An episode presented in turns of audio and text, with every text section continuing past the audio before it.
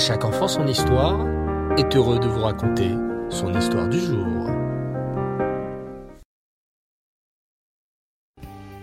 Rabbi Nahum avait été délégué à Rome afin d'essayer de persuader l'empereur romain d'user de plus de bonté à l'égard des Juifs. Il emportait avec lui un précieux coffret rempli d'or et de diamants, un somptueux cadeau destiné à l'empereur. Au cours de son voyage, Rabbi Nahum fit halte à une auberge où il passa la nuit. Le lendemain matin, il poursuivit son voyage sans s'être aperçu que l'aubergiste avait vidé le coffre de son précieux contenu et a mis à sa place du sable. Quand Rabbi Nahum fut enfin arrivé à Rome, il se présenta devant l'empereur et lui offrit le coffret.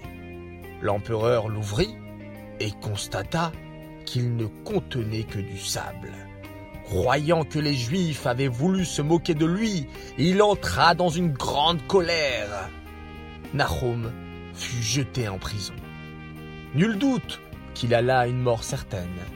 Il ne se découragea pas pour autant et se contenta de dire, comme à son habitude, Gamzoul et Tova, ceci aussi est pour le bien.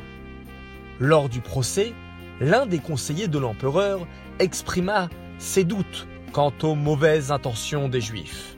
Comment aurait-il osé se moquer de l'empereur? Le conseiller se demandait plutôt s'il ne s'agissait pas par la présente circonstance d'autre chose que du sable ordinaire. Cela lui paraissait plus plausible, et il ajouta qu'il avait entendu raconter que lorsqu'Abraham, le premier juif, livra bataille contre Kédorlaomer, il avait lancé sur ses ennemis du sable.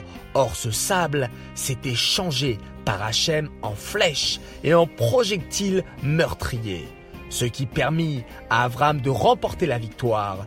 Peut-être ce sable et cette terre, emmenés par ce Nahum, étaient-ils de la même sorte? L'empereur menait justement depuis quelque temps contre ses ennemis une guerre qui traînait sans qu'il pût la conclure à son avantage. Il eut l'idée de se servir du contenu du coffret dans ce but, exactement à l'exemple d'Abraham. Il donna les ordres en conséquence et, oh, Miracle, la terre se transforma en flèche. Sa victoire fut complète. Nahum fut alors immédiatement relâché.